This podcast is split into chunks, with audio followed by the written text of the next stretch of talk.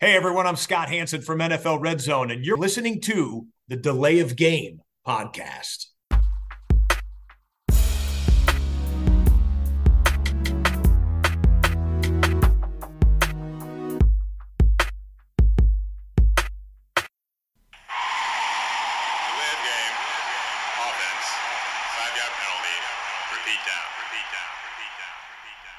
Hallo, liebe Football-Freunde. Hier meldet sich die Layoff Game der Football Podcast, Episode 287. Eine, wenn man denn möchte, besondere Folge unseres kleinen Football Podcasts, denn es ist unsere Geburtstagswoche und eigentlich war gestern genau der Geburtstag. Heute, nein, gestern. Vor sechs Jahren haben wir unsere erste Folge aufgenommen. Das war die Geburtsstunde von Delay of Game.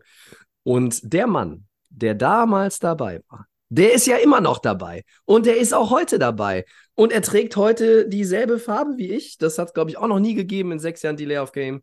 Hallo Christian. Hallo Tobi, grüß dich. Ja, du ich, hast muss direkt, die, ich muss direkt korrigieren. Außer wir hatten schwarze T-Shirts an, dann schon. Ja. könnte vielleicht auch mal gewesen sein. Ähm, ja, du hast die Daten und äh, Zahlen wie immer im Kopf. Äh, hast, hast das gut, äh, gut recherchiert, dass es schon ein paar Jahre sind. Und ähm, ja, wir haben uns ja auch vorgenommen, demnächst wieder öfter in Präsenz aufzunehmen. Äh, schauen Ja. wir mal, wie das so klappt. Heute mal wieder über Zoom, Genau. Ja. Digital. digital, genau.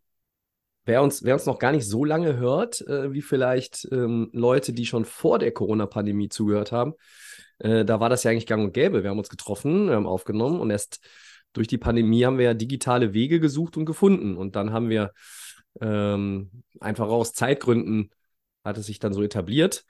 Ab und zu gab es dann nochmal Folgen in Präsenz. Äh, ja.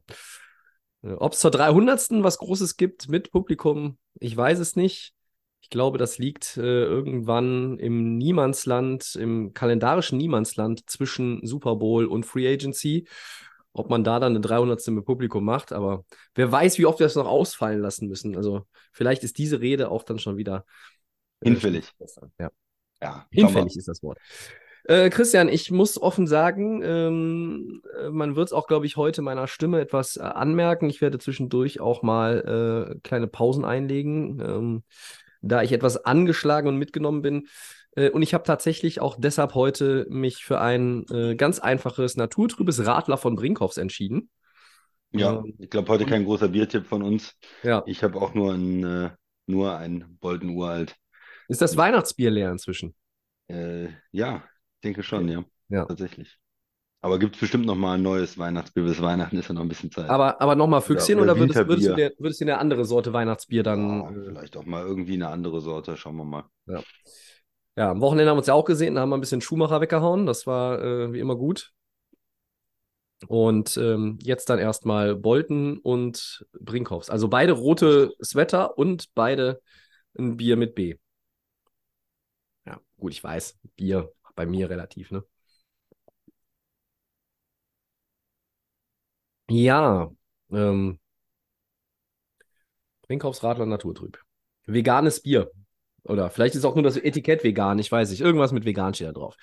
So, äh, Happy Birthday to Us haben wir auch hinter uns, genau wie die Bierfrage. Und dann können wir doch mal direkt starten in einen Geburtstagspodcast, wenn man so möchte, der, wir können es sagen, ohne Zwischensegment vonstatten geht, um auch da nochmal die Stimme des allseits bekannten und gefürchteten Hosts zu schonen. Christian, Woche 12, wir blicken zurück. Große Überraschungen gab es in Woche 12 äh, eher nicht. Abgesehen, finde ich, vom 29-22 der Packers bei den Lions. Ähm, und das hat auch dann äh, sicherlich Impact auf die Frage, die wir uns jetzt mal stellen wollen, so ganz allgemein heute. Welche Erkenntnisse hat uns Woche 12 mit Blick auf das Playoff-Picture der NFC geliefert? So langsam darf man in Playoff-Picturen denken. Ja, ich habe es mir ein bisschen angeguckt, war sehr interessant. Die Woche war ja lang, es fing ja Donnerstag schon an mit Thanksgiving, Black Friday gespielt, also Donnerstag, Freitag Spiele, Sonntag und Montag Spiele. Also es hat sich so ähm, gut verteilt und es waren ja alle drin. Jetzt kommt nochmal Bye-Woche, also äh, bei Bye-Week, dann sind einige Teams auch raus äh, nächste Woche nochmal. Und dann ist so nach Thanksgiving ist ja so die heiße Phase, dann geht's auf die Playoffs zu, dann ähm, ja, kristallisiert sich alles so ähm, raus. Äh, wie sieht's aus in der NFC? Also wir haben die Eagles, die äh, wieder gewonnen haben, äh, die ähm, das äh, Spiel gegen die Bills äh, für sich entscheiden konnten, äh, was, wo sie lange Zeit auch nicht gut aussahen, Tobi, ähm, wo eigentlich Buffalo Ja. auf der Siegesstraße war. Äh, es war ja mein Tipp, ne? Ich habe, glaube ich, die Bills getippt letzte Woche und habe mich eigentlich ganz gut gefühlt. Und dann haben trotzdem die Eagles am Ende gewinnen irgendwie die Eagles. Ja? Sie mussten dann im Regen am Ende ein, ein ewig weites 7 oder 59 Jahre, 4 oder 57 Jahre schießen 59 und Yards, ja. äh, Mhm. 59 Yards, ja, und er macht es, äh, macht es sicher. Elliott, der Kicker von den Eagles. Ähm, Overtime, dann sehen die Bills haben eigentlich den offenen Touchdown, aber äh, der Receiver rennt in die, äh, zur falschen Seite dann in dieser Option ähm, Situation. Ja, und äh, kriegen nur das Field Goal und die Eagles gewinnen dann mit dem Touchdown einfach. Und ja, man hat so das Gefühl, die Saison ist, es ist enge Spiele und die Eagles sind auch vielleicht nicht immer so sicher, aber am Ende gewinnen sie. Gewinnen die Eagles 10-1, äh, das Maß der Dinge der, der NFC. Dann haben wir andere Teams, die auch ähm, wie Playoff-Teams einfach aussehen, die 49ers, die sehr gut gestartet haben die Saison, die dann äh, diesen Durchhänger hatten, ja auch äh, Verletzte hatten und jetzt wieder eigentlich voll im Saft sind. Ne? Die haben gegen die äh, Seahawks gewonnen äh, sind da auch äh, erstmal in der NFC West äh, vorne. Wir haben Genau. die, äh, die Cowboys, äh, die wieder gewonnen haben, die noch nicht so die starken Teams geschlagen haben, die gegen die starken Teams schlecht aussahen oder nicht so gut, ne, gegen die Eagles 49ers verloren, ähm, aber ähm, auch deutliche Siege gegen schlechte Teams haben und da äh, ganz klar äh, auf Playoffs-Kurs sind. Äh, die Lions, äh, du hast gesagt, die haben gegen Green Bay verloren äh, zu Hause, das war sicherlich ein Dämpfer. Gerade die Lions haben ja immer dieses Thanksgiving-Game und, und endlich sind sie mal 8-2 seit das Ja. erste Mal seit Kennedy Präsident war und weiß was ich, was man alles gehört hat und fühlen sich so gut und haben ja auch schon in Green Bay dieses Jahr gewonnen und werden da, muss man sagen, doch, ähm, ich will jetzt nicht sagen, vorgeführt ist zu viel, aber doch relativ dominiert. Ne? Green Bay macht am Anfang äh, direkt Touchdowns, legt, legt da los, hat viele Punkte in der ersten Halbzeit, was sie sonst diese Saison gar nicht hingekommen haben. Also die Lions Defense sah da nicht gut aus, hat wenig Druck auf Jordan Love äh, hinbekommen, ähm, ein paar Fehler auch in der Secondary gehabt. In Mann gegen Mann hatten sie da Probleme gegen die Receiver oder die Receiver haben gute Plays gemacht, wie man das auch immer sagen will. Und auf der anderen Seite, äh, Green Bay hat eine Menge Dru äh, Druck auf äh, Goff bekommen und die, eigentlich ist Detroit auch bekannt für eine gute O-Line, aber das war irgendwie ähm, bei dem Spiel nicht so. Ne? Die D-Line von den Packers hat dominiert. Gary hatte drei Sacks, glaube ich, hat äh, Forced Fumble und dann kommen halt diese Fehler von Goff. Auch er ist ja ein Quarterback, der, wenn er Zeit hat, sehr gut spielen kann, aber unter Druck, da, da kriegt er die Probleme. Ne? Wenn es chaotisch wird, äh, dann kommen die Fumble, dann kommen die Interception und dann konnten sie da nicht mithalten. Trotzdem, um, um das jetzt wieder zu schließen, trotzdem sind die Lions natürlich immer noch ähm, vorne in der NFC Nord äh, und da auch ein Playoff-Spiel, äh, Playoff-Team. So, das heißt also, wir haben gesagt, äh, Eagles, Cowboys, 49ers, Lions sind auf jeden Fall äh, Playoff-Teams. Ähm, dann irgendwer aus der South muss es gewinnen, Tobi. Im Moment sieht es nach den Falcons auf. Du hast mir geschrieben, die Saints, oh Gott, äh, K ist der schlecht, ne? Ja, äh, da Hast muss ich, da muss ich direkt mal reingrätschen. Ja, Also, bitte. in, in, in der Division ist ja jetzt noch lange nichts gelaufen und äh, wer weiß, äh, vielleicht gibt es auch Argumente zu sagen, die Buccaneers, die bei 4-7 äh, hängen, äh, können am Ende da auch nochmal eingreifen. Ich glaube, das weniger. Es werden die Saints oder Falcons dann sein, aber das war auch wieder, ein, es war irgendwie auch wieder ein merkwürdiges Spiel. Ähm, es ist ja auch eine Rivalität gewachsen zwischen den Atlanta Falcons und den New Orleans Saints. Ähm, und ich finde, wenn wir ja auch nicht als einzige vor der Saison dann gesagt haben, also dann ist Derek Carr der beste Quarterback in dieser Division vielleicht, ja. Ähm, und man hat aber daraus eigentlich gar keinen Vorteil. Äh, er hat dann auch ein bisschen Verletzungsprobleme angeschlagen raus. Dann kam er plötzlich irgendwie wieder, wo alle gedacht haben, er fehlt und fehlt vielleicht länger. Ähm, man hat gesehen, Jameis Winston ist ähm, ja, also noch nicht mal der, der Touchdown, 50-50 Touchdown-Interception-Rate Winston, den man vielleicht dann schon eher nehmen würde. Da ist einfach noch weniger Brauchbares. Ähm, und jetzt habe ich Kader beobachtet in dem Spiel. Ich habe da sehr, sehr genau hingeguckt äh, auf dieses Duell der beiden Mannschaften und ich fand es richtig schlecht. Ähm, ich meine, klar, der ein oder andere Playmaker ist jetzt out, ne? Michael Thomas äh, fehlt für den Rest der Saison. Shahid, der andere ähm, Receiver für die tiefen Pässe, der war dann auch angeschlagen in dem Spiel. Ähm, aber das ist halt ein Elvin Kamara und du kriegst den irgendwie dann auch nicht ans Laufen gegen eine Falcons-Defense, die ja nun auch, ich weiß nicht, die überzeugt mich jetzt auch nicht ähm, dieses Jahr, sodass man sagen müsste, man muss sich vor denen in die Hosen machen. Und das fand ich dann von den, von den Saints und auch speziell von Derek Carr einfach viel zu wenig. Ähm, ja, es ist ein Auswärtsspiel, aber meine Güte, also ähm, Spielt jetzt auch nicht irgendwie bei äh, 6 Grad und Windstärke 9, ne, sondern das ist halt auch ein Dome, so wie zu Hause. Äh, es kann dann auch nicht der, das ganz große Problem sein. Ähm, da war ich ein bisschen enttäuscht. Äh, trotzdem möchte ich jetzt damit nicht sagen, ähm, die Falcons sind jetzt für mich der Favorit. Also für mich ist das irgendwie immer noch ein riesengroßes Fragezeichen, diese Division. Aber einer der beiden, glaube ich, wird es dann. Ein, einer der beiden wird's, ne? Und äh, Ridder, ich gehe jetzt mal auf die Falcons, äh, der, der hat ja auch nicht so richtig überzeugt diese Saison. Ne? Er hatte einen richtig schönen Touchdown-Wurf aus der Bewegung im Rückwärtsfallen quasi auf den ähm, Running Back oder Robinson, der da der weggelaufen ist. Ja. Für 30 Yards oder so, 35 Yards, das war, war eine richtig gute Aktion, aber er hat auch dann wieder zwischendurch brutale Interceptions einfach drin. Und von daher bin ich von ihm auch nicht überzeugt. Für mich Ist ja sind auch gebencht worden zwischendurch schon in ja, der Saison. ja, für mich sind die Falcons das Team, was am meisten Spaß noch macht, weil sie potenziell die interessantesten Skill-Position-Spieler haben. Äh, mit, mit Drake London, dem Receiver, mit Kyle Pitts, der ja auch irgendwie gar nicht richtig ein, genug eingesetzt wird, gefühlt. Äh, und halt mit Robinson, dem, dem hohen Draft-Pick äh, als Running Back, der Ja. auch richtig dynamisch ist. Also das heißt, äh, ich will irgendwie die Falcons haben. Tut mir leid für die Saints mit Derek Carr. Ähm, aber das andere Team, was da überbleibt, hat natürlich noch leichte äh, Wildcard-Chancen. Wer sind noch äh, die Teams, die haben gesagt, die die, ähm, vielleicht eine Wildcard-Chance noch haben auf die zwei Plätze, wenn Dallas Se- ein, Se- Seahawks und Vikings sind aktuell die, die drauf sitzen. Ne? genau. Seahawks sind Ähm, jetzt nur noch 6-5. Die Vikings sind nach dem Loss gegen die Bears auch nur noch 6-6. Äh, und das macht die Tür auf.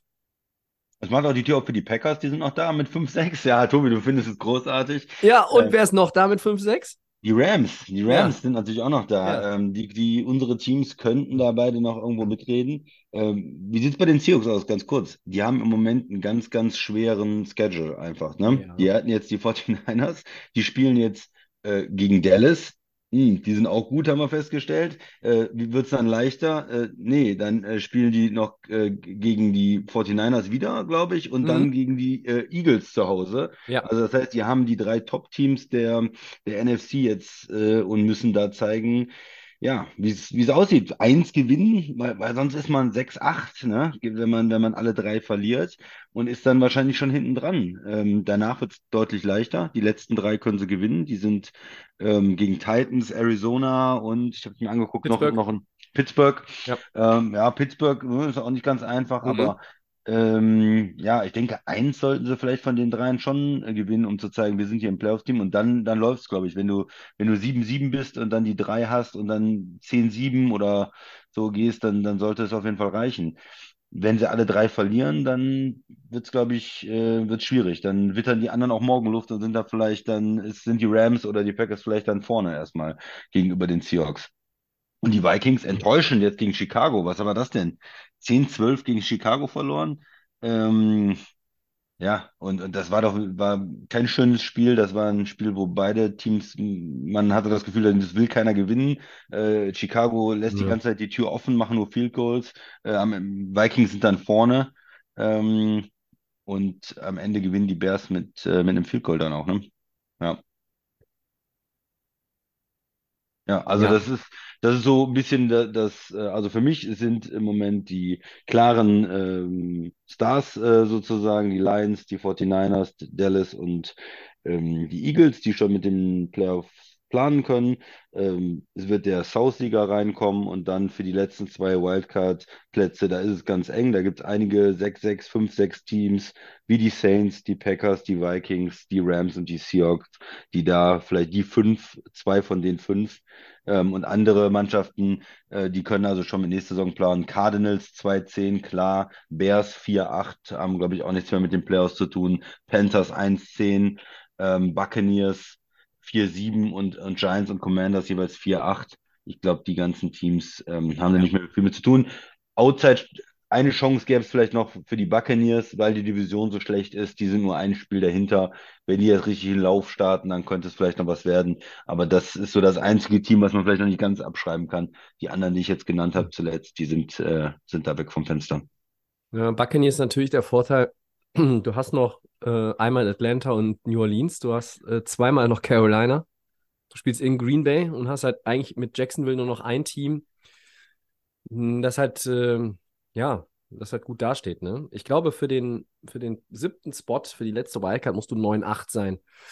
Und vielleicht ist es sogar das das erste Team, was rausgeht und, und oder nicht in die Playoffs kommt, so formuliert, das ist auch ein 9-8. 9 auch ein 9-8-Team ist. Ja, ja, ja, ja. Könnte sein. Tiebreaker auch.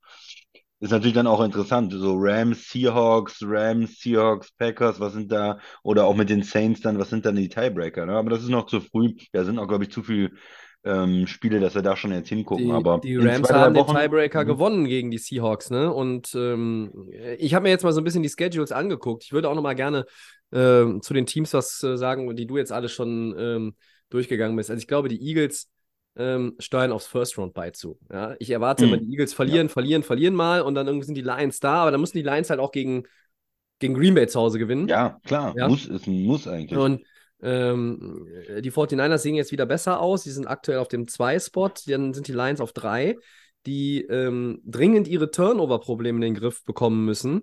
Ähm, ich glaube, sechs oder sieben Turnover in den letzten zwei Spielen, das ist natürlich viel zu viel. Sowas kannst du in den Playoffs dann auch nicht erlauben. Und auf 4 äh, haben wir dann das große Fragezeichen, was entweder in Form eines Vogels oder in Form einer Schwertlilie daherkommt. Ähm, wissen wir noch nicht, wie dieses Fragezeichen dann äh, geartet ist. Und dahinter sind halt die Cowboys. Die sehen aus wie ein Playoff-Team. Die sind ein Playoff-Team, aber die sind für mich kein gutes Playoff-Team.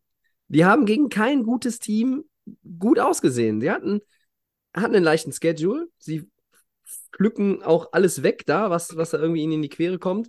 Sie schreddern dann auch an Thanksgiving wieder die Commanders zu Hause, wo ich dann natürlich auch sage, okay, gut, es sind die Commanders, herzlichen Glückwunsch, könnt euch wieder für abfeiern, aber die haben, muss man auch mal sagen, Dallas, alle Heimspiele gewonnen dieses Jahr und ich glaube mit einem mit Durchschnitts äh, äh, Gap von 25 Punkten. Äh, das ist ja abartig. So.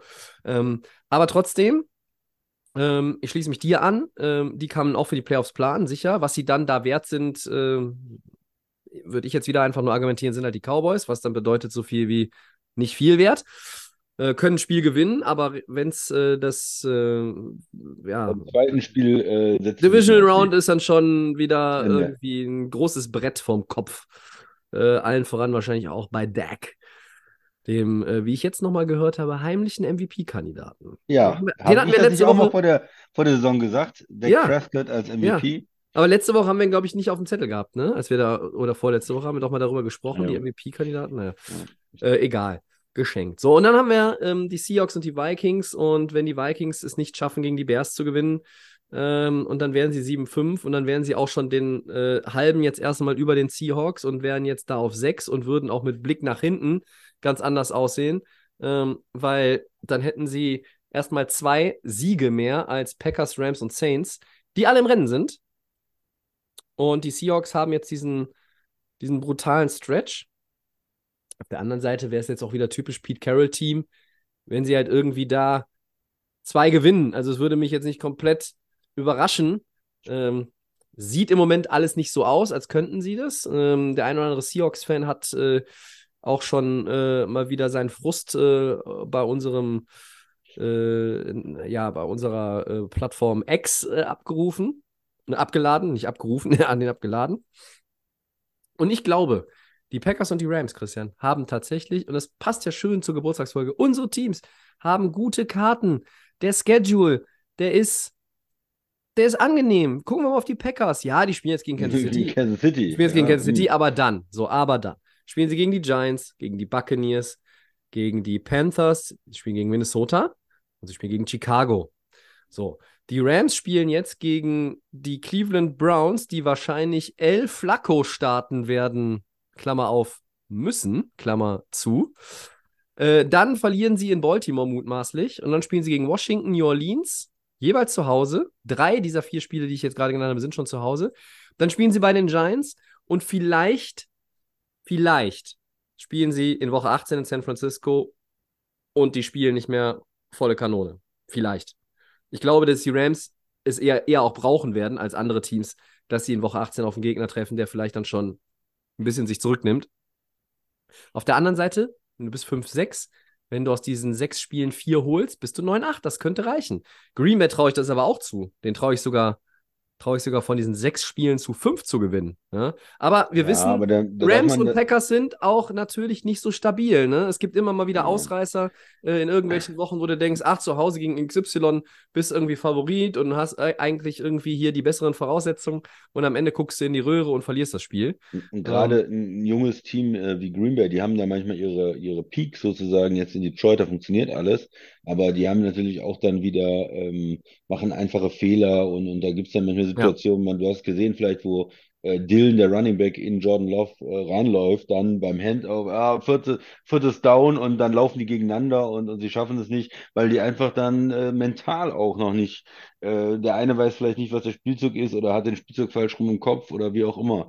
Und ähm, sowas, sowas gibt es dann auch immer. Also ich, ich warne davor, diese, diese Siege einfach auf dem Papier, ja, die sind schlechter, die sind schlechter, die sind schlechter, runterzuschreiben. Weil ähm, ich erinnere nur mal an die, an die Spiele, ist noch nicht so lange her, da hat man gegen die Raiders verloren, da hat man gegen die Broncos verloren. Ähm, und ähm, ja, also ist nicht so einfach. Aber es wird interessant zumindest, glaube ich, für uns beide, dass unsere Teams dann auch irgendwo mit drin ist. Ja. Das äh, hätte man ja vor, vor ein paar Wochen vielleicht Hm. auch nicht erwartet. Und es gibt immer noch Chancen in der zugegebenermaßen nicht so starken NFC. Und äh, meine Hoffnung bei den Rams ähm, hat einen Namen: Kyron Williams. Was der mit den Cardinals gemacht hat, äh, war einfach nur fantastisch. Wenn ich diesen überheblichen Jonathan Gannon an der Seitenlinie sehe, dann denke ich auch manchmal, er hätte der auch eigentlich hier den Kollegen Kingsbury behalten können. Der war genauso gut. Ähm, und dazu der Quarterback, der irgendwie auch immer ein bisschen, bisschen lost und ängstlich aussieht, äh, wenn er in den Huddle geht oder beziehungsweise den aus dem Huddle rauskommt. Ähm, wo ich mehr und mehr beim Christian bin, ob der nächstes Jahr noch da spielt. Ja, das wird eine sehr interessante Sache bei den Cardinals mit so einer Ja. schlechten Bilanz dann. Was kriegen sie genau einen Draft-Pick? Ähm, wie wie Ja. denkt man über Murray? Tradet man den Pick? Äh, tradet man Murray? Also das waren ja so Varianten, ne? Er hat natürlich den Vertrag und aber da, da werden wir, glaube ich, in der Offseason viel drüber sprechen, Tobi. Das äh, kann gut sein. Ja, also jetzt auf jedes Restprogramm einzugehen, würde den Rahmen Nein. sprengen, aber ähm, so langsam kann man das mal machen, äh, zumindest in, äh, im Groben. Haben wir hiermit getan und wir stellen fest, äh, dass äh, das Rennen in der NFC eigentlich zu zehn, auf zehn Teams für sieben Plätze sich jetzt äh, mittlerweile schon runtergeschrumpft hat. Äh, und das ist eigentlich auch unser Stichwort, um den Blick mal in die andere Conference zu leiten. Genau, die äh, gehen wir rüber zur AFC. Die Ravens, Chiefs, Dolphins und Jaguars haben alle gewonnen, die geben sich keine Blöße. Ähm, ja, wie sieht es in der, in der AFC insgesamt aus, Tobi, wenn du mal anfängst? Ja, das letzte Drittel der Regular Season wird eingeläutet und ähm, für mich sind die Ravens das derzeit am besten wirkende Team in der AFC. Ich weiß noch nicht, ob ich unterschreiben würde, sie sind das beste Team, aber sie wirken am besten. Ähm, sie leben auch äh, von einer sehr, sehr guten Defense, die, wie ich finde, ähm, so langsam aber sicher ähm, auch dann anderen Koordinatoren, Offensive Coordinatoren schon mal auch mit Blick auf mögliche Playoff-Matchups Sorgen bereiten sollte. Das ist eine Defense, äh, mit der du eine Meisterschaft gewinnen kannst. Ähm, ähm, und wenn jetzt in der Offense alle fit wären, wow, dann müsste man sich aber warm anziehen, wenn man auf Baltimore äh, trifft. Aber die haben in der Offense auch immer mal wieder so Spiele drin, ähm, wo es dann halt irgendwie nur bedingt gut läuft, phasenweise gut läuft, wo auch Fehler passieren, wo man dann vielleicht auch merkt, dass natürlich der eine oder andere fehlt. Äh, es gibt kaum eine Woche, in der die Ravens nicht irgendeinen Starter oder wichtigen Backup irgendeiner Position äh, als äh, Ausfall über mehrere Wochen oder für die Saison zu beklagen haben. Oder zumindest wieder irgendjemanden, der angeschlagen ist. Ähm, aber gut, äh, in dieser Zeit oder zu diesem Zeitpunkt der Saison ist das natürlich bei vielen der Fall. Ähm, die Chiefs, Jaguars und Dolphins sind die allen, sind die weiteren äh, Leader der jeweiligen Division. Sie sind alle 8-3 nach ihren Siegen. Ähm, ich kann mir nicht vorstellen, dass irgendeines dieser vier Teams nicht Divisionssieger wird. Und das ist dann natürlich logischerweise auch das Playoff-Ticket. Und dahinter haben wir die Steelers und Browns auf 5 und 6 in der Hackordnung der AFC aktuell. Beide Teams sind 7-4. Äh, beide Teams haben äh, keinen wirklich brauchbaren Quarterback, wie ich finde. Beide haben eine starke Defense. Äh, beide sind gut gecoacht. Äh, und beide sind aktuell auf, auf, auf Kurs. Ähm, das mag sich nochmal ändern. Ähm, aber wenn du 7-4 bist, bist du auch in dieser 18 Spiele Regular Season, ja, schon auf einem sehr, sehr guten Weg. Äh, prozentual äh, wirkt es auf, auf für mich schon fast eher, dass man reinkommt und dass die reinkommen, als dass sie nicht reinkommen. Und dann haben wir die Colts, die sind 6-5 ähm, mit dem Nummer 7 Spot in der AFC aktuell. Haben die äh, Buccaneers geschlagen am vergangenen Wochenende. Und dahinter die Texans, die halt nun mal gegen die Jaguars nicht gewinnen konnten, auch wenn es am Ende nochmal knapp wurde. Die Broncos sind 6-5. Äh, Resurrection of Sean Payton und Russell Wilson. Äh, wer hätte das gedacht? Und die Bills sind mit 6-6 natürlich jetzt ein bisschen geknickt nach dieser Niederlage in Philly, die nicht nur ein Statement-Win gewesen wäre. Das sind ja diese Statement-Wins, die ich immer fordere hier die ganze Saison. Ich fordere ein Statement-Win von denen, von Dallas fordere ich. Ich fordere sie auch weiter. Äh, aber trotzdem haben die Bills irgendwie so Signs of Life gezeigt für mich. Sie sind, haben sich angemeldet jetzt auch in den letzten Wochen wieder ein bisschen mehr. Ähm, ihr Rekord, wenn man jetzt da drauf guckt, dann kann man natürlich irgendwie aus den letzten zwölf Wochen findet man locker ein, zwei Losses, wo man denkt, warum habt ihr das verloren? Dann werdet ihr jetzt 8-4, ne? Und dann werdet ihr dran an den Dolphins und was weiß ich. Ähm, aber die Bills sind halt auch noch irgendwie drin. Ja, aber das Problem mit den Bills ist auch ganz kurz, wenn ich da nur einhaken ja, darf. Das Problem ist da einfach auch, die haben einen brutal schweren Schedule und die haben in mhm. der in, in, in der Saison bis jetzt einfach so Spiele verloren. Ne? Ich erinnere nur an Woche 1 gegen die Jets oder so, ja, äh, die, die man gewinnen muss gegen schlechtere Gegner. Und ja, äh, glaube, gegen die Patriots haben sie auch mal verloren. Und jetzt ähm, gegen die Eagles kannst du natürlich eigentlich verlieren, auswärts in Philly. Aber wenn du natürlich vorher schon Spiele liegen gelassen hast und verlierst jetzt sowas, äh, es wird ja nicht einfacher. Die spielen noch äh, in Kansas City. Die ja, spielen noch äh, gegen die Cowboys zu ja. Hause zum Beispiel jetzt in den nächsten Wochen.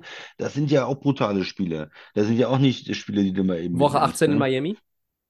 Ja, in Miami noch. Äh, Ich sage, die Bills, also, die Bills haben einen Shot, wenn sie die Cowboys schlagen. Hm, Ich, ich kann mir nicht vorstellen, dass sie die, ähm, dass sie auswärts in Arrowhead gewinnen. Wobei, diese Mahomes gegen Allen-Spiele, die haben irgendwie immer was Besonderes. Und Josh Allen wirkt jetzt auch wieder besonders in, dem, in diesem Spiel. er war gut Ähm, eigentlich, ja. und aber auch so ein Spiel dann wieder auswärts bei den Chargers, die vielleicht um nichts mehr spielen, aber das ist auch so ein Team, ach, das willst du eigentlich auch nicht haben, dann, wenn du unbedingt fürs Playoff-Rennen gewinnen musst. Das ist, ist halt auch, wenn die Offense um Herbert läuft und du hast nicht den besten Tag, äh, dann verlierst du vielleicht da irgendwie einen Shootout oder, ein- oder ein Spiel, was halt irgendwie in den niedrigen 30ern äh, ist, ne, vom Scoring. Ja, Ähm, das kann auch alles passieren. Trotzdem äh, würde ich hier die Grenze ziehen. Hinter den Bills kommen die Bengals, die sind 5-6, die sind bemüht und man hat irgendwie auch so ein bisschen ja, ein Herz für Jake Browning, würde ich jetzt mal sagen, aber ich glaube, das wird nicht mehr reichen. nein. Dahinter kommen die Raiders, die Chargers sind auch raus mit der Niederlage äh, gegen Baltimore endgültig. Alles andere kannst du vernachlässigen äh, in der AFC und da, das heißt, hier haben wir auch zehn Teams. Ja. Ja? Äh, für mich haben wir hier auch, genau wie in der ähm, NFC, zehn Teams, die ähm, Ja. in die Playoffs, einige kommen sicher rein, einige ähm, müssen kämpfen, einige werden rausfliegen. Aber wir haben halt genau drei Bubble-Teams aktuell, so wie auch in der, in der NFC. Und ich sehe Houston tatsächlich, auch trotz der Niederlage, ähm, unter anderem aufgrund des äh, Schedules, den sie haben, am Ende drin. Äh, vielleicht aber auch Buffalo, wenn eines der North-Teams noch runterfällt. Aber ich habe es eben gesagt, die sind 7-4 beide. Ne? Also das wird Ja. schon schwierig. Äh, aber ich, auch da vielleicht nochmal kurz der Blick auf das, was kommt. Bei Pittsburgh, Arizona, New England, Indy, Cincinnati, Seattle, Baltimore. Ja, am Ende, aber ich, was ist, wenn die die vier gewinnen? Dann sind die 11-4. Also, äh, nee. So, bei Cleveland, die spielen bei den Rams. Das ist ein für beide äh, Conferences und das Playoff Picture sehr, sehr interessantes Spiel Ja. jetzt in der kommenden Woche. Ähm, und äh, Zu danach Hause spielen gegen sie Jacksonville. Jacksonville. Sie spielen auch Das noch in Houston. Ähm, sind beide und haben noch, ja, Chicago und die, ja, bei den Jets weiß man manchmal auch nicht, was Ja. rauskommt. Ja, Aber da, das will ich jetzt aber keinem so als schwer verkaufen. Also ich denke, zu Hause gegen Chicago, Schwerer als das, was äh, Pittsburgh hat. zu Hause gegen die Jets und bei den Bengals am Ende, die, die wahrscheinlich in, dann auch um nichts mehr spielen und mit dem Backup-Quarterback spielen. Das sind eigentlich die drei Spiele. Wenn ich jetzt als Browns-Fan drauf gucken würde, wo ich sagen würde, wie können wir denn nicht zehn Siege haben nach der Saison? Bei Ja, dem zehn, Schedule, zehn Siege. 10, 10, 10, 7 müssen wir doch gehen. Selbst wenn wir bei den Rams verlieren, zu Hause gegen Jacksonville verlieren und äh, das Spiel gegen die Texans abgeben, okay. Aber die anderen drei, die müssen wir eigentlich holen. Ja, dann sind sie 10-7. Aber vielleicht ist ja jemand anders mit 10-7 und äh, hat den besseren Tiebreaker am Ende. Ja, okay. äh, okay. Aber da müssen natürlich dann Houston oder, oder Indy oder so auch ganz schön äh, noch gewinnen, ne? Also, Ja, Colts, äh, glaubst du an die Colts, Christian? Ich meine, Gardner Minshew ist irgendwie immer unterhaltungswert. Sie haben jetzt auch äh, ja.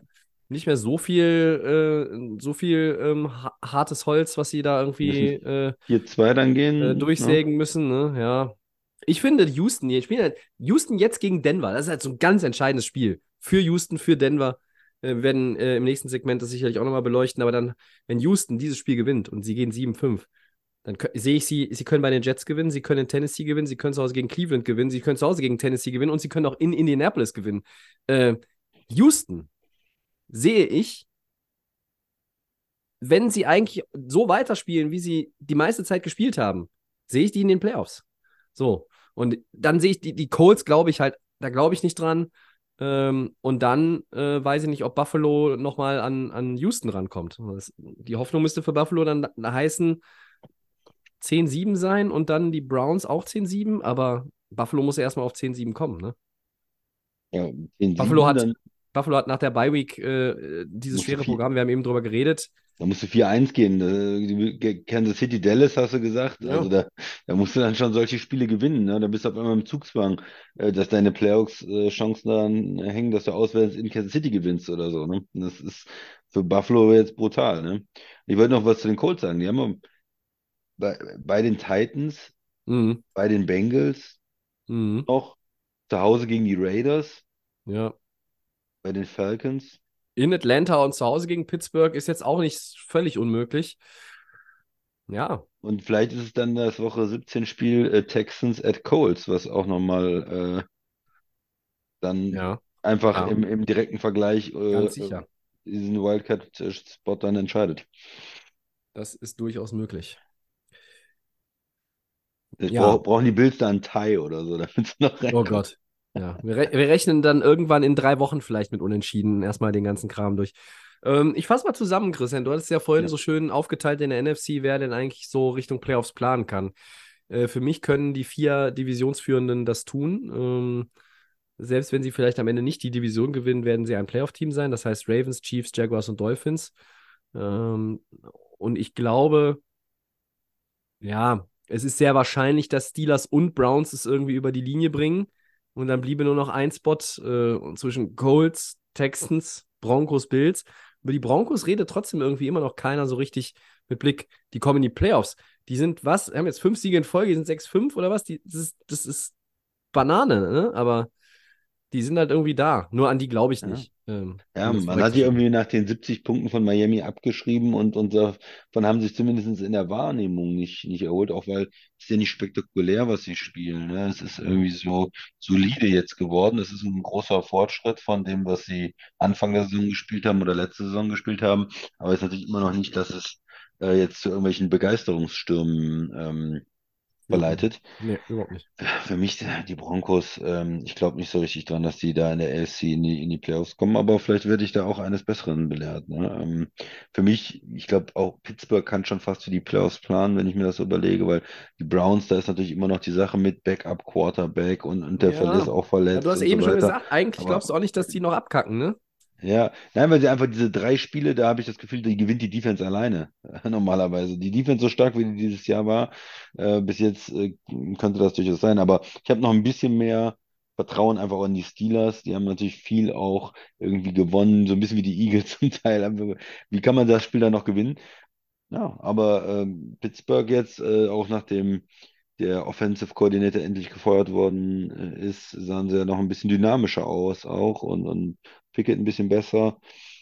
Ja, also Steelers sehe ich einfach, weil sie schon so viele Siege gesammelt haben, da auch auf ähm, Playoff-Kurs. Ich habe keinen Bock auf drei North-Teams in den Playoffs, bin ich ganz ehrlich. Aber ich glaube, ich werde mich damit anfreunden müssen. Ja, Tobi, ist nicht, nicht immer so einfach. Ja, Mal gucken. Also ich habe eigentlich, ich weiß, ich bin jetzt kein, wie gesagt, mit Cleveland, aber nachdem jetzt ohne Watson spielen, ist es, ist es vielleicht auch ganz nett. Also, ja ich, ich, mir, mir fehlt Nick Chubb irgendwie, um dieses Team Ja, äh, gut zu finden in diesem Jahr. Äh, bin ich ganz ehrlich. Ich habe aber Respekt vor der Defense, die ist wirklich, äh, die ist wirklich Granate. Ähm, aber die von Pittsburgh ist halt auch gut, sonst könntest du mit einem Quarterback wie Kenny Pickett nicht sieben Siege holen. Ja. Aber ein Team, Team wie Houston würde einfach noch ein bisschen mehr Spaß machen, ne? Mit so einem jungen Ich will. Stroud sehen, Man- ja. Und geil, ne? Irgendwo. Und, und die Bills, da hat man natürlich trotzdem noch Respekt vor, wenn die noch irgendwie reinrutschen. Aber die müssen sich das jetzt wirklich noch äh, wirklich verdienen. Und ich hätte gesagt, sie gewinnen in, bei den Eagles. Es war sehr, sehr knapp und das tut, tut, glaube ich, sehr, sehr weh jetzt für die, Ja. für die Bills-Fans. Aber ob es dann die Ravens, Chiefs, Jaguars oder Dolphins sind, einer von diesen Vieren wird auf den Nummer 2 Spot sitzen und wenn Buffalo am Ende die 7 ist, möchtest du, auch wenn du zu Hause spielst, die eigentlich nicht sehen in der ersten Runde, irgendwie, oder? irgendwie blöd, ne? Da würdest du lieber gegen die Colts spielen oder so. Gut, gut, dann machen wir doch mal die AFC an dieser Stelle zu ähm, und wechseln noch mal für eine Headline in die NFC zurück, Christian. Nach zehn Niederlagen in elf Saisonspielen haben die Panthers ihren Head Coach Frank Reich entlassen. Eine richtige Entscheidung. Und was muss sich in Carolina jetzt noch verändern, um die Franchise wieder auf Kurs zu bringen? Ja, tue ich mich schwer mit. Ein Coach, der im ersten Jahr ist, äh, in der Saison zu entlassen, ehrlich gesagt. Ähm, war das alles Käse in, in Carolina? Ja, 1-10 ist, ist Käse. Und Aber du fandst ihn von vornherein schon keine gute Wahl, oder? Ja, nicht, nicht, nicht wirklich. Also ich glaube, das Problem der, der Panthers sind nicht, ist nicht eine, eine Entscheidung jetzt. Es ist über die letzten Jahre einfach viel falsch gelaufen. Ne? Man hat erst, äh, seit, seit Cam Newton hat man ja eigentlich keinen Franchise-Quarterback mehr gehabt. Man hat dann rumgewurschtelt mit Quarterbacks, mal hier, mal da was probiert.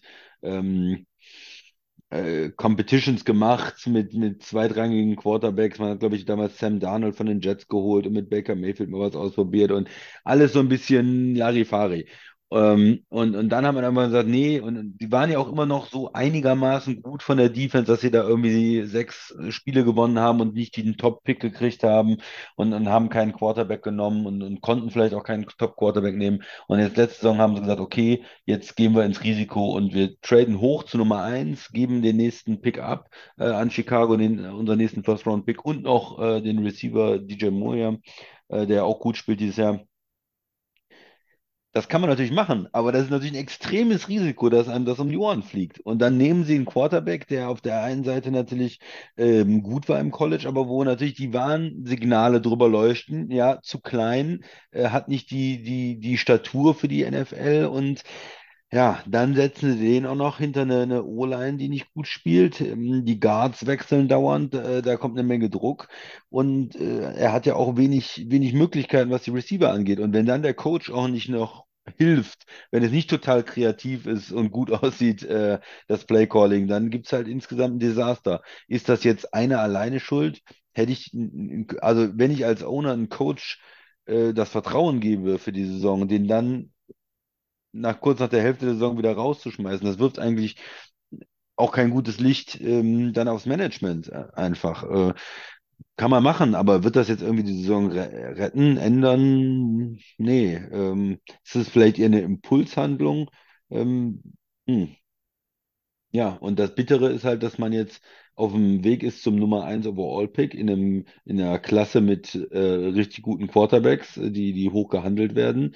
Und Dö, dö. nach Chicago. Und Chicago kann sich überlegen, hm, kassieren wir dafür wieder drei andere First-Round-Picks und verstärken wir unser Roster oder nehmen wir den Top-Quarterback und verscherbeln Fields? Äh, die haben jetzt alle Möglichkeiten und, und Carolina guckt komplett in die Röhre. Also sie waren nicht aggressiv, als sie vielleicht hätten aggressiver sein sollen. Äh, sie haben keine Quarterbacks genommen, die, die hinterher zu Stars geworden sind. Sie haben sie dann hochgetradet und viel abgegeben für einen Quarterback und haben dann vielleicht nicht die richtige Entscheidung äh, getroffen. Das ist zu früh, finde ich, um einen jungen Quarterback auch äh, nach einer Saison unter, unter den Bus zu schmeißen, zu sagen, der wird nichts mehr in der Liga. Wie gesagt, er hatte auch nicht viel, mit dem er gearbeitet hat. Auf der anderen Seite gibt es halt Quarterbacks, siehe Houston, wo man sofort sagt, nach einer halben Saison, der ist es. Und ähm, ja, das haben wir bis jetzt nicht. Wenn wir bei den Quarterback kurz sind, ja, ähm, Richardson die ganze Saison zu sehen in Indy wäre, glaube ich, spannend gewesen. Ich habe ja so ein bisschen auf CJ Stroud gesetzt und habe gesagt, der wird der Beste, zumindest im ersten Jahr. Ähm, und wenn man 350 verschiedene Voraussagen über eine Saison trifft, dann hat man halt auch irgendwann mal recht. Äh, fühlt sich verdammt gut an, aber kann ich mir auch nichts verkaufen. Äh, zu dieser ganzen Frank Reich-Nummer. Ähm, ja, äh, in dieser Saison hat ja kaum etwas funktioniert in Carolina, aber ist das dann der richtige Move, es jetzt zu tun? Macht man es nicht besser nach der Saison? Die Saison ist eh verloren. Ein Interim-Head-Coach wird jetzt auch ja nicht irgendwie einen Turnaround schaffen. Also selbst wenn sie alle Spiele gewinnen, kommen sie nicht in die Playoffs. Geht nicht mehr. Ähm, Und dann hat dein junger Quarterback vielleicht auch noch mehr Änderungen, hat er noch mehr Input Ja. von einem anderen Coach, wieder Ja, und dann nächste Saison kommt schon wieder ein neuer. Ja. Ja. Es ist, es ist eine schwierige äh, Gemengelage, glaube ich, in Carolina. Ähm, ich finde es erstmal nachvollziehbar, dass du unzufrieden bist und dass du etwas ändern möchtest. Aber mh, den Coach zu feuern, der damit eigentlich die kürzeste NFL-Amtszeit seit 1978 äh, aufweist, äh, das ist schon, wenn der Kader schlecht aufgebaut ist, den Frank Reich nicht gebaut hat, dementsprechend die O-Line schlecht ist, die Frank Reich nicht gebaut hat, ja, dann ist das halt irgendwie auch nicht alleine der Coach. Ne? Auf der anderen Seite sehe ich auch nicht, dass Bryce Young uns viel gezeigt hat, ähm, dass er ein Franchise-Quarterback werden kann und wird. Äh, liegt es an Bryce Young? Liegt es an Frank Reich? Liegt es an der Gesamtlage in Carolina? Ich weiß es nicht. Sie haben ja nicht nur den Head Coach gefeuert, sie haben auch äh, den Associated Head Coach and Running Backs Coach Deuce Staley, früher bei den Eagles ja selber Running Back, und auch Quarterback Coach Josh McCown. Dann wäre der jetzt wieder frei, um nochmal irgendwo zu spielen, eigentlich, ne? ähm, die sind auch alle weg. Und der Kollege, der jetzt diese ganzen, diese ganzen Bums da leiten soll, das ist jetzt, äh, wie heißt der? Chris Tabor, der war Special Teams Coordinator und der macht jetzt erstmal da äh, den großen Zampano. So. Ja. Ähm, Die Saison in Carolina war ja auch so äh, ein bisschen von diesen Diskussionen geprägt. Frank Reich gibt das Playcalling ab, dann äh, zieht das wieder zurück äh, auf seine Seite, äh, nimmt sich das wieder zurück und äh, nichts hat aber irgendwie was, was verbessert. Alles das, was sie gemacht haben, mh, ist halt irgendwie verpufft. Äh, und jetzt irgendwo zu sagen, was ich bei dieser Franchise alles verändern muss, würde, glaube ich, den Rahmen des Podcasts sprengen. Mh, ich denke, es muss sich ganz viel verändern. Äh, Fakt ist, nach Matt Rule ist nichts besser geworden. Äh, die Frage, die ich mir stelle, wird es denn jetzt besser? Denn jetzt kommt irgendein Trainer in der neuen Saison, irgendeiner der Promising Coordinator, ob das jetzt ein äh, Ben Johnson ist, der in Detroit Coordinator ist oder wer weiß, weiß der Kuckuck wer. Das ist Äh, eigentlich aber- der Weg. Du, du musst ja eigentlich, sorry, wenn ich da kurz was sage, Tobi. Klar, gerne. Du musst ja eigentlich dem, diesem Top Prospect, diesem Top Quarterback, den du da gezogen hast, jetzt irgendwo einen Offensive Coordinator an die Seite stellen und auch in die Offense investieren, in der, da mal äh, auch ein paar, paar Linemen noch holen und ein paar Receiver auch vor allen Dingen, Ja. äh, um den zu bewerten zu können. Weil wenn du so weiterspielst, dann weißt du ja nach zwei Jahren auch nicht oder nach drei Jahren, na gut, dann, dann spielt er schlecht und du musst einen neuen Quarterback ziehen, aber du musst ihm ja eigentlich jetzt dieses, was dann, was sie auch bei Fields probiert haben in Chicago, zu sagen, komm, wir investieren jetzt was in das Team und versuchen dir da äh, die Möglichkeiten wenigstens zu geben, dich zu beweisen. Ne? Genau. Äh, Roster Makeover, äh, auch Defense, glaube ich, muss man weiter. Man hatte angeblich Angebote auch für Brian Burns, ne, ähm, den man hätte auch noch mal zu, zu First Round Pick äh, mindestens einem irgendwie umwandeln können. Das hat man ausgeschlagen.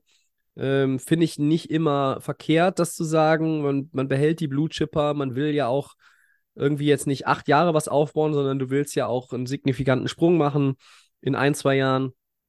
Mm, Aber der Kader braucht zahlreiche Upgrades, es braucht Kontinuität im Hintergrund. Und die ist halt auch mit Kollege David Tepper als Owner einfach nicht da. Ähm, ich sehe sie nicht.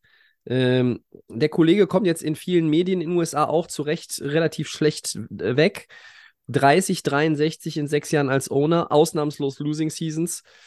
Ähm, Ja, und Und- keine Geduld auch irgendwo dann zu schnell Ja, auch mit seinen anderen Teams übrigens, die er führt, nicht. Ne? Er hat, glaube ich, Mhm. auch ein, ein Fußballteam äh, in, in Carolina. Da hat er auch schon diese Saison den Coach gefeuert. Also der feuert gerne mal Leute ähm, und gibt gerne viel Geld aus. Ich habe einen äh, schönen Artikel einer Lokalzeitung in Carolina heute gelesen.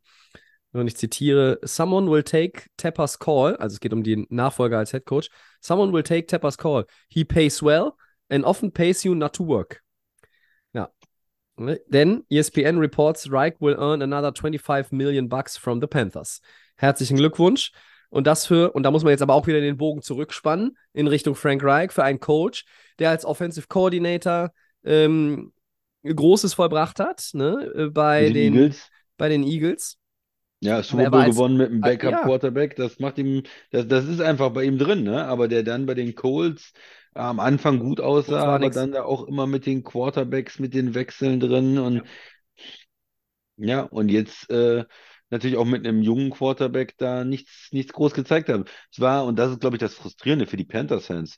Du willst ja, willst ja nicht den Super Bowl gewinnen da im ersten Jahr. Du hast ja gar nicht den Anspruch, aber du willst ein bisschen was sehen. So, du willst ja ein bisschen sehen, dass der junge Quarterback wenigstens in der Saison besser wird, dass du ein paar geile Spiele hast, dass du, dass du Hoffnung hast fürs nächste Jahr, dass du sagst, okay, wir müssen zwar noch einen Tackle draften und einen Receiver holen oder so, aber es läuft in die richtige Richtung. Wir haben zwar die sechs ersten Spiele verloren, aber dann haben wir auch mal drei Spiele in Folge gewonnen. Oder irgendwas. Aber bis jetzt ist es ja nix. Es ist ja nix da. Die Offense ist schlecht und, und äh, die wird eher noch schlechter als besser in den letzten Wochen, ne? Ja, das ist richtig. Ja, Äh, also das, äh, das Feuern des Coaches nachvollziehbar. Du sagst eher nicht, weil man, ähm, also ich bin auch eher, warum macht man sich am Saisonende? Weil es bringt jetzt auch nicht so viel.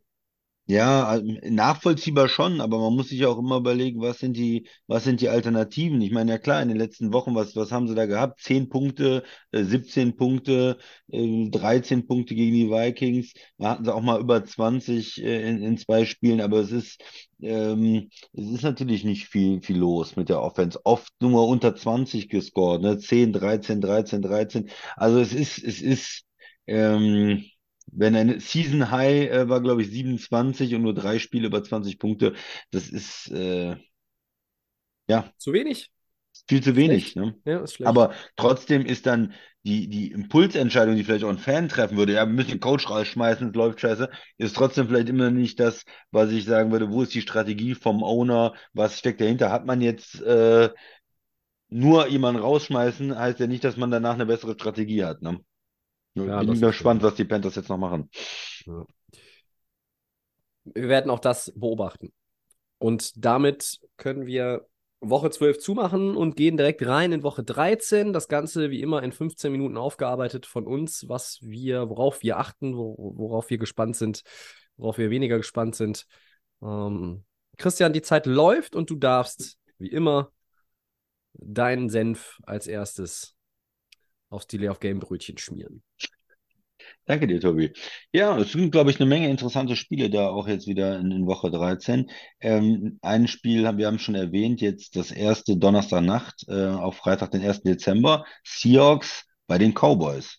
Ja, warum ist das interessant? Wir haben gesagt, Seahawks mit diesen schweren Spielen im Moment, den Top-Gegnern, die brauchen eigentlich da einen, Sieg äh, in Dallas auch, um Ja. ihre Wildcard-Spot zu zementieren können dann vielleicht sogar nochmal Richtung 49ers angreifen, wenn sie das zweite Spiel gewinnen. Ist ja nicht unmöglich, ja. Auf der anderen Seite, die Cowboys, wenig Quality Wins, haben wir auch drüber gesprochen. Gegen die Großen der Liga sieht schlecht aus, aber zu Hause ähm, extrem gut die Saison, extrem viele Punkte gemacht. Und da gegen die Seahawks, die sind jetzt kein großes Team, aber da würde man zumindest weiter äh, auch gegen einen potenziellen Playoff-Gegner ja äh, zeigen, ähm, ja, aber erst, erst später in der zweiten Runde. Sie werden ja die Division von den Eagles nicht mehr bekommen. Sind ja beides Wildcard-Teams. Ähm, aber gegen ein potenzielles äh, Playoff-Team, äh, vielleicht nicht Gegner, aber Playoff-Team zeigen, äh, was, was los ist. Also interessantes Spiel. Seahawks äh, bei den Cowboys.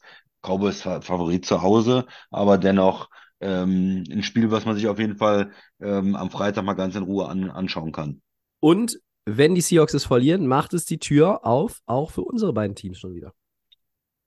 Das macht natürlich die Tür weiter auf. Ähm, ja, was, was haben wir dann im äh, Sonntag äh, für verschiedene gute Spiele? Äh, der Knaller ist, glaube ich, 22-25 49ers äh, bei den Eagles. Topspiel in der NFC. Tobi, hast du das auch? Das habe ich mir tatsächlich auch notiert, ja. Das, äh, da kann man einen Kringel drum machen, das kann man im Einzelspiel route gucken. für einen Das, Tie. Ja. das, das ähm, äh, liest sich so ein bisschen wie das äh, NFC Championship Game vielleicht und da bin ich ganz gespannt, wie die beiden Mannschaften spielen. Ähm, ja, Quarterbacks gegeneinander. Äh, spielen die Eagles wieder mit angezogener Handbremse und liegen 10 Punkte, 14 Punkte zurück und gewinnen dann am Ende noch. Ähm, aber gegen die 49ers, das ist ein Team auch mit einer guten Defense, mit einem guten Pass Rush, äh, die da vielleicht nicht so schnell am Ende noch einen äh, Drive kassieren äh, wie, wie die Bills, die ja in der Defense ein bisschen äh, ausgedünnt sind, kann man sagen. Ja, wie, wie läuft es in der O-Line für die Eagles? Auch ähm, spielt ähm, der Right Tackle, äh, ne? Äh, also das ist, ist auch eine Frage. Ja, wie, wie gut kriegen sie das da ähm, auf den Platz? Beide Mannschaften extrem viele Stars, Starspieler, Skill-Position-Spieler, Wide Receiver, Quarterbacks, ähm, Tight Ends. Also da ist ja eine Menge äh, in der, in der O-Line mit Kelsey oder auch in der Defense dann äh, mit, mit Bosa und so. Also sind insgesamt eine Menge Stars auf dem, auf dem Platz, würde ich mal sagen, bei 49ers. Und eine Menge, wie du immer gesagt hast, Blue Chipper äh, bei diesen beiden Teams. Ähm, ja, also die habe ich auf jeden Fall, das habe ich auf jeden Fall eingekreist.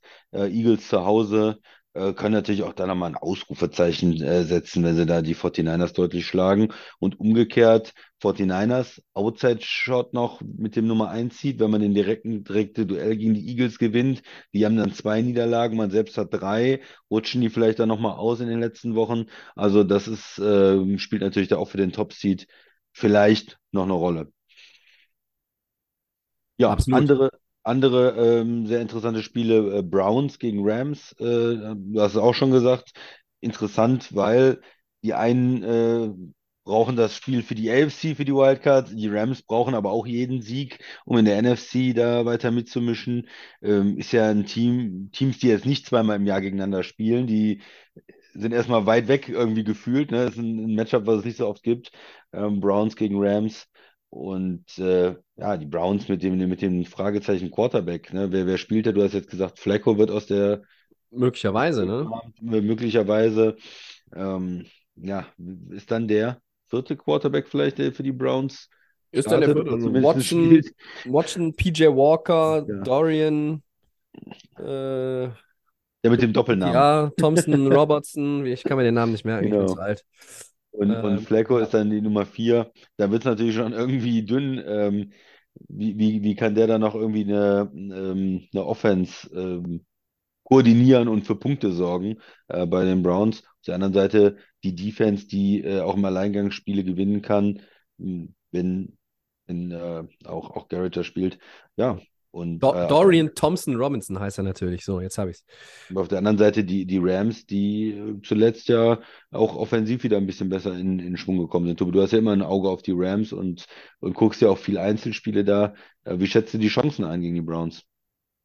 Mm, Ich glaube, dass das das äh, Make-or-Break-Game für die Rams ist. Ähm, wenn sie tatsächlich, also die Rams sind ja in diesem, in diesem äh, Retooling, Remodeling-Jahr, äh, was kein Rebuild sein soll. Und ähm, man hätte an der einen oder anderen Stelle sicherlich noch ein, einen Sieg mehr einfahren sollen können und müssen.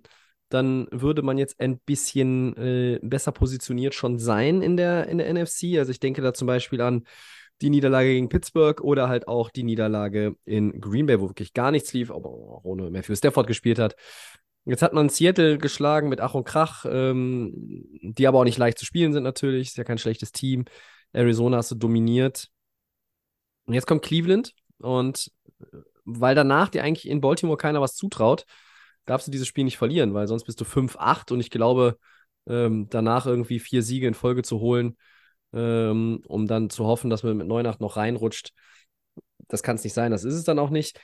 Und die Rams selber, sie glauben schon auch daran. Sie, sie, sie, sie hoffen darauf, sie gucken, sie abgedroschen, aber sie gucken von Spiel zu Spiel, wenn sich die Tür aufmacht, äh, dann und, und, und sie haben die Chance durchzugehen, werden sie, wenn sie nicht, äh, nicht die Tür zumachen und sagen, wollen wir nicht, sondern werden sie schon versuchen. Ne? Ähm, wir haben über den Schedule gesprochen. Deshalb glaube ich, ist dieses Heimspiel gegen Cleveland ein ganz, ganz entscheidendes.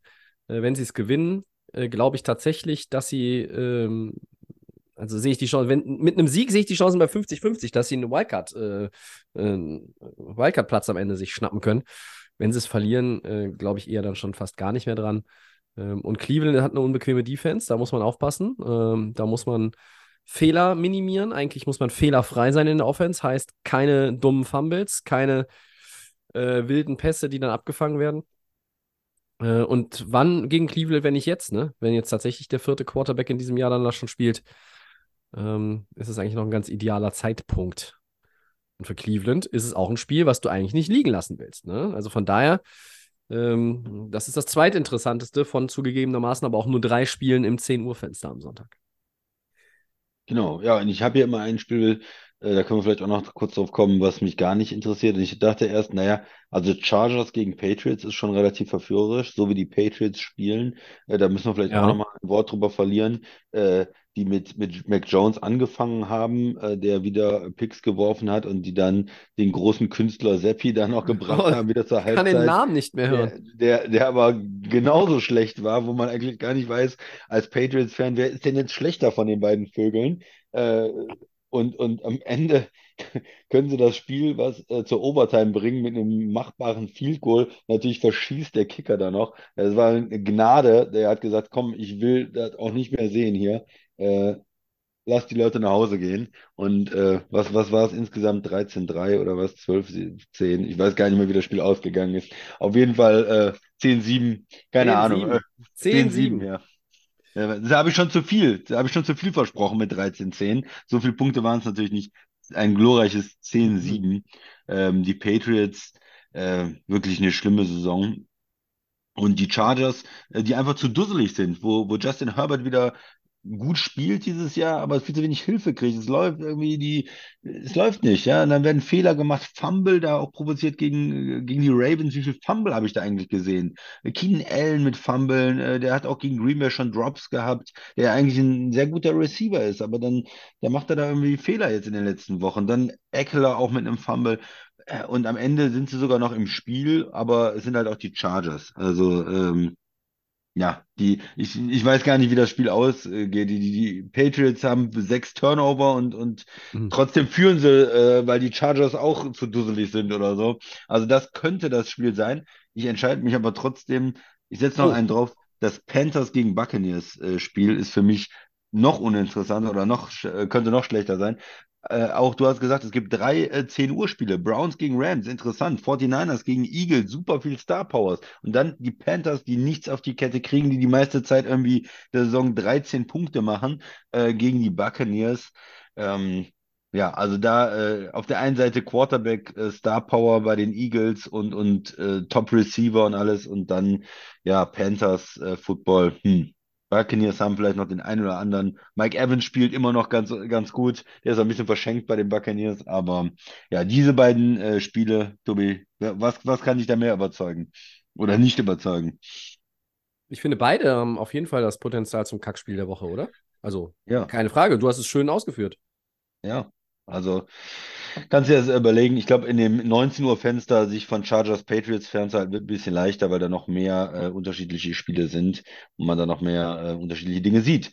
Äh, ein interessantes Spiel vielleicht, auf das ich noch eingehe, oder möchtest du schon dein Hype-Spiel bringen? Nö, nö, nö. Nee. Mach du mal nochmal. Ich glaube, ich Nee. weiß, worauf du jetzt hinaus willst. Im 19 Uhr Fenster, ne? Genau, da ist noch Broncos gegen Texas. Wir haben das angesprochen. Die äh, Texans, ja, gehypt und Playoff-Kandidat und so. Naja, jetzt haben sie das Spiel gegen die Jaguars verloren. Das ist natürlich bitter. Die sind jetzt erstmal weg in der Division. Und jetzt musst du so ein Spiel Broncos at Texans, das heißt, du spielst zu Hause. Das musst du ja schon haben, ne? Sonst äh, fällst du da weiter ab äh, und dann wird es schwer. Also, das ist jetzt ein Bounceback irgendwo, ne? Sie haben ja nicht schlecht gespielt, auch Stroud hat nicht schlecht gespielt, aber das gegen die Broncos braucht man jetzt irgendwo.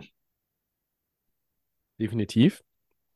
Ähm, und der Sieger, der äh, verbessert seine, seine Playoff-Chancen ja schon Gewaltig, dann ne? gewaltig, ne? Ähm, das wirkt manchmal ja gar nicht so, ob du jetzt 6-5 bist oder 7-5, aber das ist dann, das ist schon dann äh, ein Schritt.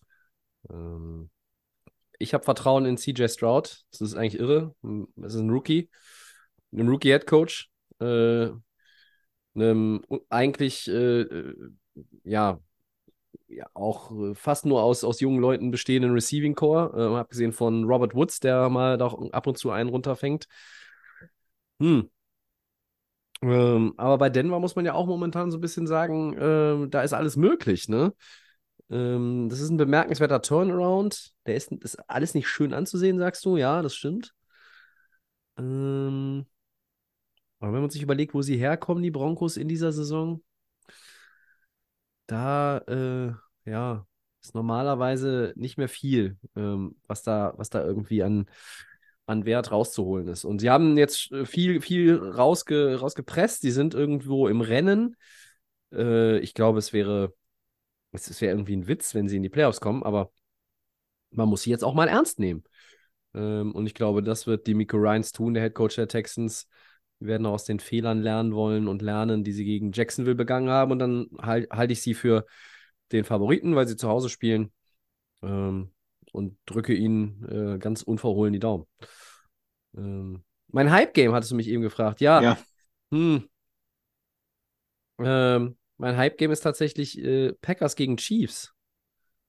Ja, es gibt ja so viele Spiele diese Woche auch, wo halt ein Playoff-Team und ein Team, was vielleicht noch irgendwo drin hängt ähm, im, im Playoff-Race, aber einen negativen Rekord hat. Und das ist so eins.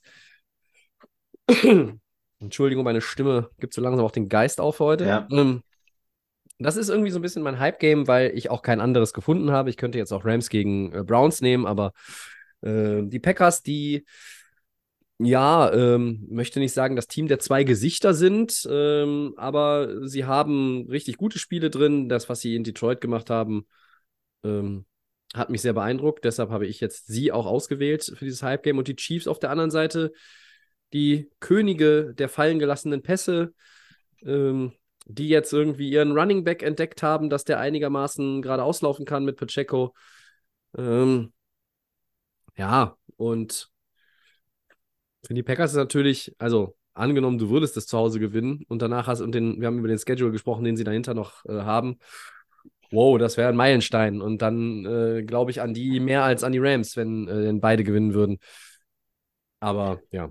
Ja, es ist vor allen Dingen jetzt ein interessantes Spiel, weil vor ein paar Wochen hatte man gesagt, naja gut, äh, die Packers sind schlecht und die Chiefs äh, rumpeln über die drüber und das läuft. Aber Kansas City sieht schlagbar aus, die Saison in vielen Spielen, sind nicht immer, die sind nicht ähm, so Aber haben auch gute Phasen. Haben auch gute Phasen. Ja, die haben Ich gute Phasen. Die Raiders die waren auch wieder gute Phasen. haben, genau, die haben langsam angefangen und dann äh, haben sie dann auch überzeugend gewonnen am Ende. Aber sie sind ähm, nicht so dominant, vielleicht offensiv, wie sie ja mal waren. Die haben dafür eine bessere Defense und es ist aber jetzt zumindest ein interessantes Spiel, weil die letzten drei Wochen, äh, letzten vier Wochen die Packers gut gespielt haben und damit wird es jetzt ein interessantes Spiel, weil das ist natürlich auch in äh, Green Bay, es ist ein Night Game, ähm, die Fans sind, glaube ich, da, äh, die Mannschaft ist, ge ist, geht noch um was, ne? Sie sind nicht total abgeschlagen, Ja. haben nicht nur drei Siege oder so und von daher wird es ein spannendes Night Game. Auf jeden Fall. Und die 15 Minuten sind in dieser Sekunde auch um. Ja, und für viele andere ist es, glaube ich, mit Blick aufs Playoff-Ticket, wenn man denn noch drauf hofft, der Last Call, ne? Der letzte Aufruf.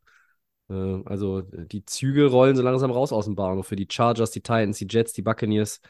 Das sind diese ganzen Alle, kannst vier, alle vier vergessen. sieben Teams, ja. Kannst du alle Ähm, vergessen. Du weißt ja, wie es ist, Christian. Wer jetzt gewinnt und auf 5-7 nochmal hochgeht, der, der setzt sich vielleicht ins, ins, in die Dunkelkammer und rechnet nochmal, aber wenn du 4-8 bist, kannst du dir das dann auch knicken. Gut, dann gehen wir doch direkt in Richtung Four Downs weiter. Der Christian hat die Ehre zu Ja. beginnen. Das ist äh, sehr ehrenvoll. Die Raiders haben Cornerback Marcus Peters entlassen, Tobi. Wem könnte der Veteran in der entscheidenden Saisonphase noch helfen? Na, wie immer natürlich irgendeinem Contender, würde ich sagen, ne? Weil mit 30 Jahren, er hat immer noch auch äh, vorhandene Klasse. Ähm, dieses Jahr war jetzt nicht unbedingt sein bestes Karrierejahr. Das könnte damit zusammenhängen, dass man bei den Raiders gespielt hat. So eine Mutmaßung von mir. Zwölf Spiele, ich glaube, er war immer Starter, äh, nur eine Interception. War, glaube ich, ein Pick Six gegen Jared Goff, wenn ich das Ja. richtig in Erinnerung Ja, war habe. ein Pick Six auf jeden Fall. Und ähm, ja, für einige Contender wäre er eine Hilfe. Einerseits, um nochmal so einen, so einen Playmaker zu haben, andererseits, um vielleicht auch, wenn du schon gute Corner hast, Tiefe reinzubringen. Ich denke da an Miami, ähm, Ramsey, Howard und dann noch Marcus Peters. So ein schönes Cor ähm, äh, Cornerback-Trio, um in den Playoffs die anderen äh, Receiver mal so ordentlich abzumelden. Äh, ich denke an die Seahawks, ähm, die da auch nochmal äh, vielleicht einen Push sich versprechen könnten. Ähm, die Lions selber, die in der Defense auch äh, nochmal ein bisschen Tiefe und Erfahrung gut gebrauchen könnten. Und ich habe gelesen, es wird vielleicht auch über eine Reunion mit den Rams spekuliert. Und wenn wir bei Re Reunion sind, können wir auch noch Kansas City mit reinschmeißen. Ja, ich bin irgendwie äh, froh drüber, einfach, dass er äh, von den Raiders weg ist, weil das äh, hat ja so diese Saison jetzt auch zu nichts mehr geführt. Und ähm, ja, bin gespannt, ähm, welchem Team er sich äh, dann anschließen wird. Ich glaube, er, ich finde so ein Veteran und er ist ein, einer, der auch Turnover bringen kann, der kann eigentlich fast jedem Team äh, helfen. Also ich bin da, äh, bin da eigentlich, äh, habe da jetzt keine, keine Riesenpräferenz. So, den könnte den entscheidend gut helfen. Ich denke, fast jedem Team könnte er. Markus Peters zu haben, weiß ich nicht. Also man denkt natürlich vor allen Dingen an Teams, wo er, wo er schon mal war, in der AFC, aber ja, vielleicht ist es auch ein, ähm, ein NFC-Team. Ja, die Eagles sind ja auch immer noch so unterwegs. Ich erinnere an Die Bradbury. sie sammeln alles ein. So. Ja, Slay haben sie ja, vielleicht noch einen dritten guten Corner. ja. ja, aber es wäre auch ähnliche ähm, Verteilung der Kräfte wie dann in Miami, glaube ich. Ne? Also jetzt ja auch dann Ja. ein sehr gutes Trio. Absolut. We, we will see. Zweites Down. Game Pick Texans gegen Broncos. Tja, ich gehe mit den Texans. Ich habe keine, keine Aktien in den Broncos. Keine Sympathie für die Broncos. Ich gehe auch mit Houston. Sie spielen zu Hause. Ich glaube, sie werden die Niederlage wegstecken. Und wenn ich diesen Satz jetzt sage, hätte ich nicht gedacht, dass ich ihn zwingend in dieser Saison ausspreche, auch äh, wenn ich weiß, wie schlecht der Denver Quarterback letztes Jahr war. CJ Stroud ist der bessere Quarterback in diesem Spiel. Ja? Über Russell Wilson. Houston gewinnt. Drittes Down. Drittes Down, ja, auch Gamepack. Rams gegen Browns, Tobi. I believe in my team. Uiuiui. Ja. Ähm, diese Rückkehr von Kyron Williams hat der Offense jetzt nochmal so einen Spark gegeben. Ähm, da war jetzt auch gar nicht entscheidend, dass äh, Cooper Cup irgendwie gar nicht richtig fit war mit seinem Knöchel und dass der äh, Kollege Nakua auch mehr oder weniger abgemeldet äh, war. Tyler Higby hatte ein Monsterspiel. Ähm, die Defense äh, ist, glaube ich, so gut der Rams, dass sie äh, zumindest ein bisschen Chaos verbreiten kann äh, in der O-Line und dann auch im Backfield der äh, Cleveland Browns und vielleicht wer auch immer es ist. Ist es DTA? Ist es Flecko? Ist es PJ Walker? Ist es der Busfahrer? Der Nachtwächter? Ähm, oder der Mann, der die Stollen irgendwie an den Schuhen festschraubt? Egal. Also es wird auf jeden Fall ein Spiel sein, was man gewinnen kann. Und ich sage, die Rams gewinnen es auch. Ja, ich, ich muss auch mit den Rams gehen, Tobi. Äh, El Flaco äh, kannst du mir nicht verkaufen. Kannst nicht. Wollte ich auch nicht. Also, Wollte ich nicht. Also irgendwann hört es auch auf. Also der Backup vom Backup und dann holst du noch einen von der Straße. Ähm, nee. Ja. Okay. Also, Da ist ja hier Einig. Einigkeit ja. selten gesehen in den letzten Wochen bei den Gamepicks. Vielleicht jetzt, viertes und letztes Down, Eagles gegen 49ers. Und mich freut am meisten, dass du loslegen musst bei dem. Ja, mich, mich ärgern die Eagles ein bisschen. Mich ärgert dieser Pick mit, mit den Bills. Ich wollte den richtig haben und ich hatte das Gefühl, ich habe ihn richtig. Ich habe Hm. Ja, gesehen, der. Score, der Score, hm? Ja, ich hatte auch das Gefühl, du hast ihn. Also Ja, ich habe ihn. so Ich habe das plötzlich Score er gesehen, dass mehr die gewinnen das. Die Sache ist erledigt. Und dann verdadeln die es noch und da schießt er diesen, diesen 59 Jahre im strömenden Regen äh, da auch noch äh, sicher rein. Also das und, und, und in der Overtime hätten sie auch gewinnen können. Also das Mhm. fuchst mich. Und ich bin sauer auf die Eagles und deswegen sage ich jetzt, die 49ers gewinnen bei den Eagles. So, Hm, Okay, ja, ich Aus glaube, Prinzip. also ich bin, habe es jetzt auch letzte Woche ja schon aufgegeben, gegen die Eagles zu picken, äh, aber ich muss gegen den Christian picken, deshalb sage ich doch jetzt einfach mal, das macht Philadelphia. wie war ich denn letzte Woche eigentlich? Was war mit den anderen Picks? Muss mir nochmal sagen. Ähm, wir waren wir da? beide, wir waren doch beide 2-1, wenn ich das richtig im Kopf habe. Ja, weil wir 1-0 hatten, gewesen mit den ja, Eagles. ja, Ah. ja, ja, ja. Äh, du hattest äh, Baltimore, ähm, Moment, nee, das ist falsch. 85, nee, Moment, wo sind wir denn? Letzte Woche war äh, 286, richtig? Ja, ergibt, ergibt irgendwie Sinn. So, dann habe ich es jetzt noch aufgerufen. Es war das Jacksonville-Spiel, was wir auch getippt hatten. Ähm, das hattest du richtig. Ich hatte auf Houston getippt und wir hatten beide auf San Francisco getippt, ja, gegen die Ja, okay. äh, Seahawks an, an Okay. Thanksgiving. So, ja. Und dann hattest du halt Buffalo falsch und ich hatte Philly richtig. Und ich tippe deshalb auch weiterhin auf Philly. Kriege ich, krieg ich für die Bills einen halben Punkt, weil, weil die erst in Overtime verloren haben. Und, Kollege, und wenn man die 20 und Eagles 8 ist bei den Gamepicks, braucht man keine halben Punkte. Ich bin 15, 13. sind 21 und 7 sein. Ich, okay. Ja, wenn du jetzt richtig durchziehst, dann bleibst du ja am Ende, kommst du raus bei, weiß ich nicht, 34 und 9 oder so. Ja, dann bleibst du unter 10 Mi äh, Minus quasi. Ja, das ist, ja. äh, hast kannst du noch machen, ich nicht. Ja. So. 49ers, die Eagles äh, als Rache dafür verlieren die jetzt gegen die 49ers. Das kann man nicht machen. So ein Spiel zu gewinnen wieder, das ist eine Unverschämtheit. Ich sehe eher die Profiteure äh, Lions, die damit wieder auf Num Nummer 2 vorrücken, wenn dann die 49ers verloren haben. Dazu müsste man allerdings New Orleans schlagen. Das ist ja eines der Schwergewichte aus der NFC South, ne? so, dann ist doch für heute alles erzählt. Und so viel kürzer war das Ganze ohne Zwischensegment gar nicht. Ähm, muss ich noch einmal tief Luft holen, damit ich den Rest jetzt auch noch hier über die Bühne kriege. Christian, vielen Dank für deine Zeit auch heute. Sehr gerne. Äh, wir bedanken uns bei euch fürs Zuhören dieser Episode, für das äh, Anhören von ganz vielen anderen Episoden und für sechs Jahre Delay of Game, der Football Podcast. Äh, wir machen weiter. Wir sind nächste Woche wieder für euch da. Alle Folgen, wie auch diese, gibt es bei Soundcloud, bei Apple Podcasts und natürlich bei Spotify. Danke sehr. At Delay of Game NFL, da könnt ihr uns schreiben, bei Facebook oder auch bei X.